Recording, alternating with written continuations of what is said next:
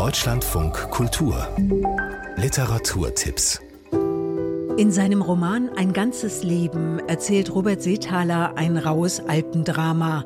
Die Geschichte des misshandelten Waisenjungen Andreas Egger, der immer wieder versucht, ein wenig Glück im Leben zu finden. Du hinkst. In der Gegend gibt es keinen besseren Arbeiter als mich. Stefan Gorski spielt in der Verfilmung den erwachsenen jungen Andreas. Aber du hinkst. Im Tal vielleicht. Am Berg bin ich der Einzige, der gerade geht. Kaum findet er die Liebe, wird sie ihm wieder genommen. In den Krieg muss er trotz seiner Behinderung. Andreas Egger, ich erkläre Sie hiermit für kriegstauglich. Ein ganzes Leben, der Film von Hans Steinbichler nach dem Roman von Robert Seethaler, ist jetzt im Kino zu sehen.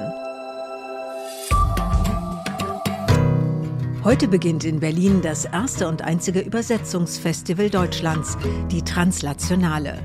Der Schwerpunkt liegt in diesem Jahr auf Übersetzungen aus dem afrikanischen Sprachraum. In Workshops und Vorträgen wird über die Vielfalt der afrikanischen Sprachen und die Herausforderungen bei den Übersetzungen diskutiert. Außerdem gibt es Lesungen, Filmscreens und Konzerte. Das genaue Programm findet sich im Internet unter translationale-berlin.net.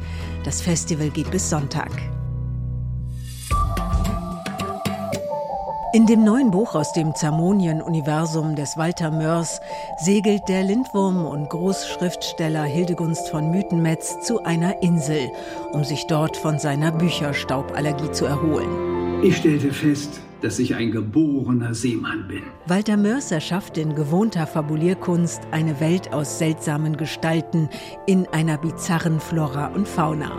Der Schauspieler Christoph Maria Herbst liest heute in Köln daraus vor. Ich konnte selbst bei tosendem Sturm ruhigen Auges in den brodelnden Hexenkessel des zamonischen Nordmeeres starren und verspürte dabei keinerlei Unpässlichkeit, während alle anderen Passagiere über der Reling hingen und blökend in die spritzende Gischt kotzten, der neue Roman von Walter Mörs, Die Insel der tausend Leuchttürme, wird heute um 20 Uhr im Theater am Tanzbrunnen in Köln von Christoph Maria Herbst gelesen. Weitere Lesungen in Berlin, Stuttgart und Neu-Isenburg. Und das waren die Literaturtipps von Mechthild Landfermann.